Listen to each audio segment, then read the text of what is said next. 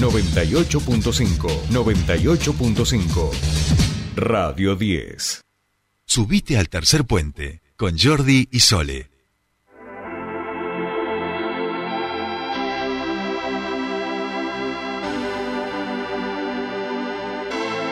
No entiendo por qué llaman si antes nadie llamó. No entiendo por qué vienen si antes nadie vino. Esperan que yo sea alguien que saben que no, que no va conmigo. Porque siento que yo alguna vez me perdí y hoy que me levanté puedo decir que volví porque siento que yo alguna vez me perdí. Muy bien, muy bien. 17 minutos pasan de las 8 de la mañana y llegó la hora de los deportes aquí en nuestro programa. ¿Y quién mejor para ello que Juan Ignacio Britapaja, que ya está desde Buenos Aires? ¿Cómo va? Bienvenido. Dale, ¿cómo va? Un saludo para todos allí en la mesa. Sí, exactamente. Una semana plasmada de deportes Sí. que nos convierte en un fin de semana con inicios de ligas europeas, por ende vamos a tener bastante para ver. Eh, la Copa Libertadores se ha puesto muy linda. Muy Sí. linda se ha puesto, ¿no? Y, y la presencia de los equipos argentinos ahí firme. Bueno, sí, exactamente. ¿Por qué? Porque ya se están disputando los partidos de ida de la Conmebol Libertadores. De hecho, ya han terminado. Justamente al comienzo de esta semana, el martes 2 de agosto, Corinthians recibió a Flamengo, en la que terminó siendo una victoria para el FLA, 2 por 0. Un Flamengo, bueno, que económicamente superior prácticamente a todos los equipos de aquí de América y tiene un plantel, sin lugar a dudas, monstruoso te diría inclusive creo yo que puede llegar a hacerle frente a algún equipo europeo, ¿por qué no? Pasando el miércoles se han jugado dos partidos. Primero Atlético Mineiro contra Palmeiras, en lo cual han empatado a dos, y el otro que ha dejado una polémica muy grande, no por el partido en sí, sino por lo que pasó justamente en las in- inmediaciones del estadio, Vélez 3, Ujú. Talleres 2. Sí. ¿Qué pasó exactamente allí en el estadio de Vélez, en el Amalfitani, en Iñar? Justamente como saben, Vélez vende entradas tanto para socios como para no socios. Por ende, el gobierno de la ciudad dispuso que no había entradas para los hinchas de talleres visitantes cuando estos creían que iba a haber. ¿Qué pasó? Como no hubo, tuvieron que infiltrarse los hinchas justamente de la T entre las plateas de la Malfitani con la gente de Vélez terminó el primer tiempo lo más tranquilo, pero en ese momento se empezó a escuchar un murmullo un poco grande.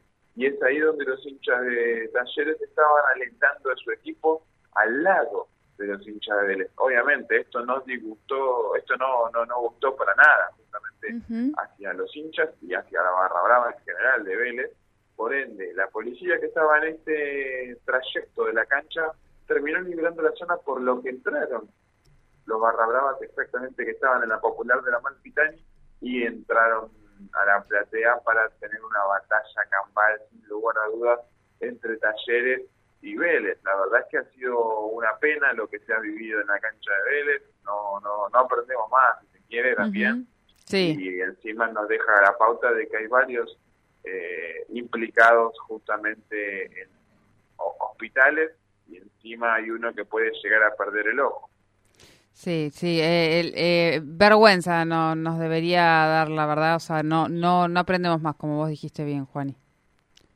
Sí, sí, la verdad que sí en ese sentido, varias familias enteras en hospitales, vemos que le han justamente pegado varios hinchas a, eh, a los de talleres, ya sean padres, sean hijos, o sea, en ese sentido creo yo que obviamente no está bien intentar, eh, por así decirlo, promulgar la violencia desde parte, desde parte del hincha de talleres, porque ellos sabían la respuesta que iban a tener de parte del hincha de Vélez y tampoco estaba bien responder, obviamente, con violencia como hizo el hincha de Vélez en general. Ujú, Así es, así es, así es. Bueno, eh, ¿qué más?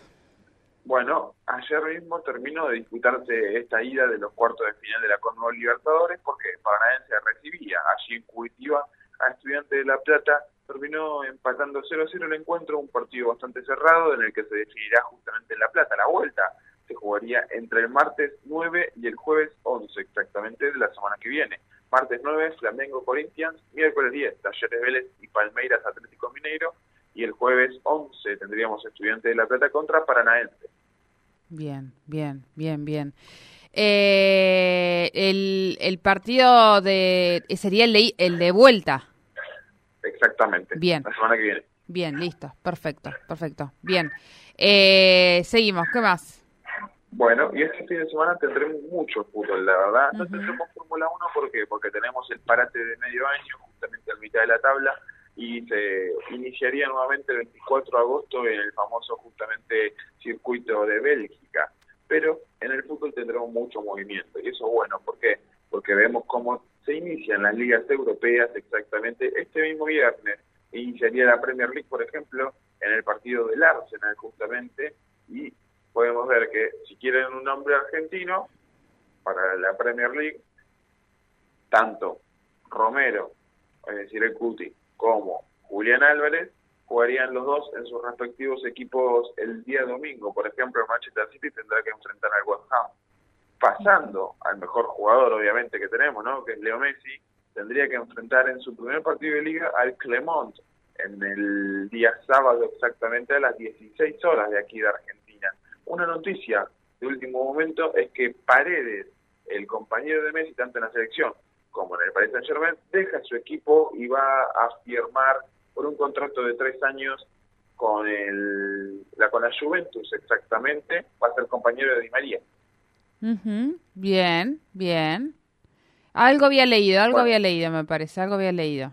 Y ya, ya, se venía rumoreando la salida justamente con la llegada del nuevo técnico del Paris Saint Germain del eh, volante argentino justamente, y ahora mismo ya se encuentra firmando su contrato y va a tener que justamente jugar en el equipo italiano ya desde esta misma temporada, a comienzo de, esta misma, como estamos viviendo ahora mismo, y creo yo que a poco vamos viendo no un movimiento de los jugadores argentinos con búsqueda de minutos para Qatar, que será en noviembre.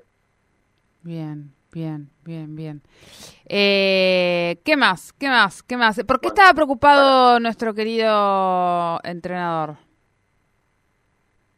Eh, leí ayer, no sé, sí, está tan preocupado, tan preocupado. me asusta, cuando leo eh, esos títulos así me asustan. Justamente ayer lo vieron llegar desde el aeropuerto de Seiza, entonces le, hicieron varias notas ¿no? al entrenador de la selección argentina.